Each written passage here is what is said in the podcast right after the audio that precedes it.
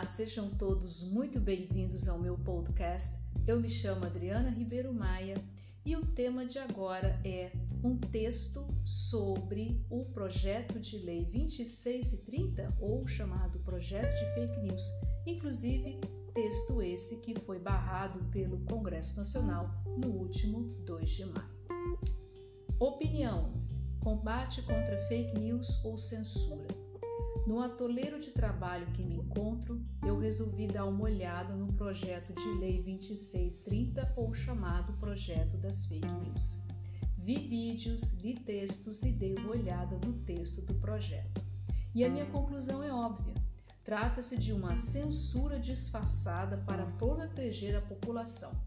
Vamos abrir um parêntese aqui e contar uma história.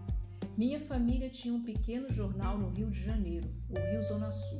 Ele foi o primeiro jornal comunitário do estado fluminense. Para nos financiar, nós tínhamos o Clube de Anunciantes e o Clube de Assinantes. Na década de 80 e 90, nós fomos o jornal mais lido na Zona Sul Carioca. Depois, no começo dos anos 2000, nós fechamos as portas por conta da crise do papel. Por que que conto essa história? Por uma razão simples. Quando se fala em fake news, a primeira coisa que se deve ter em mente é quem financia. Sim, meus caros, não existe jornalismo gratuito. Existe um custo e isso deve ser sinalizado. Bom jornalismo custa dinheiro. A maneira mais eficiente de se combater as fake news é com jornalismo de qualidade. E isso custa dinheiro. O bom profissional precisa correr atrás da informação, checar com fontes, pesquisar bem o assunto.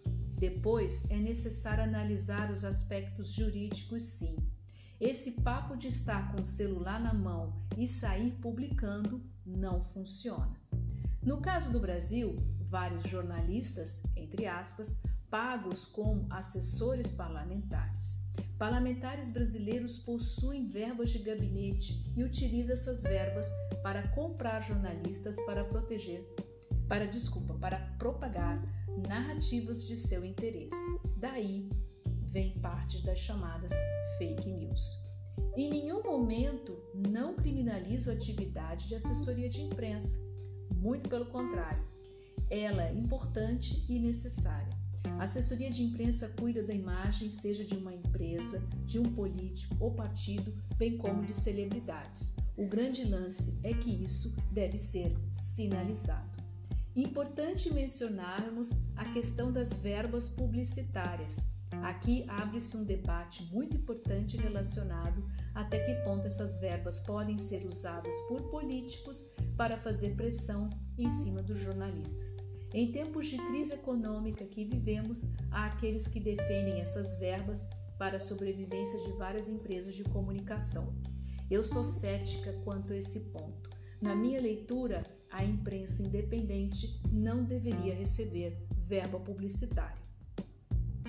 E as redes sociais?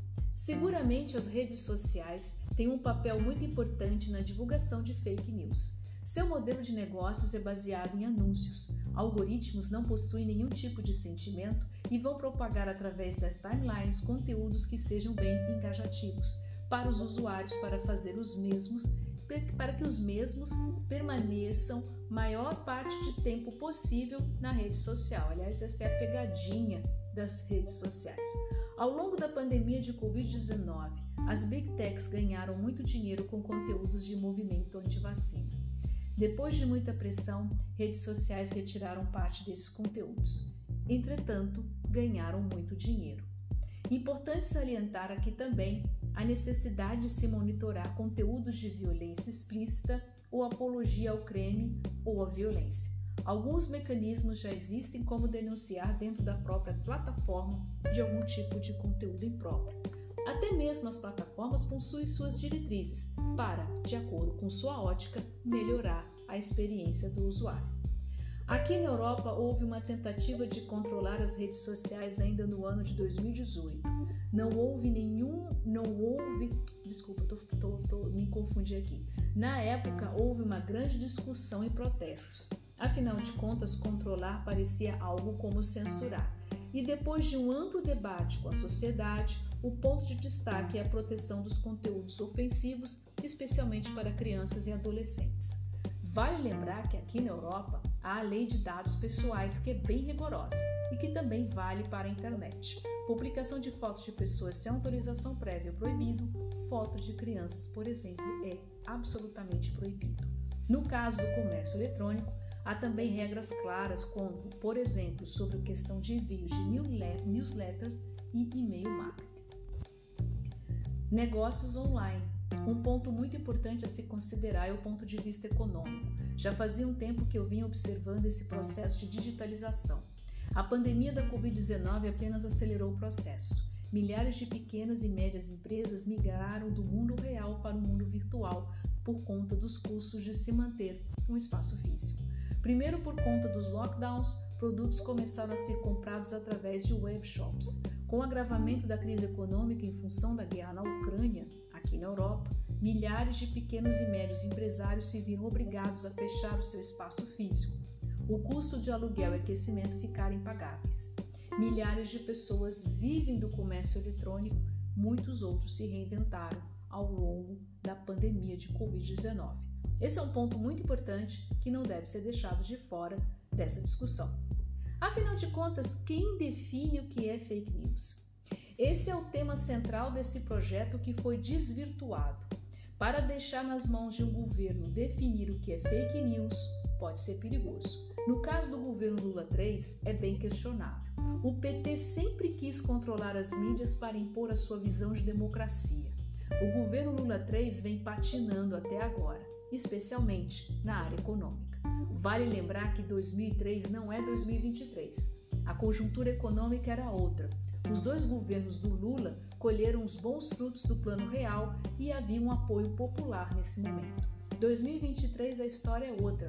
A conjuntura econômica vem abalada pela, pela pandemia, desculpa, pela pandemia de Covid-19, além dos impactos da conjuntura mundial em relação à guerra na Ucrânia. A conjuntura política também é outra. Lula ganhou por uma pequena, pequena margem de diferença e possui um Congresso Nacional não a seu favor. Há de fazer política, ideologia não enche barriga. Na minha leitura, vir com esse projeto agora é a, sobretudo, me confundi aqui, sobretudo, calar as críticas, além de dar benesses a aliados. Entregar esse controle de fake news na mão de gente que tem interesses implícitos pode resultar em perseguição e prejudicar milhares de brasileiros. Em uma democracia, vozes divergentes existem e são importantes na manutenção do debate. Quando há uma tentativa de censura, a pergunta que fica é a quem interessa. E para concluir esse podcast, uma observação muito importante. Em tempos de mimimi político e ideológico, Adriana Ribeiro Maia, a pessoa que vos fala, não faz parte de nenhuma tribo ista. O que defendo é a democracia e a liberdade de expressão.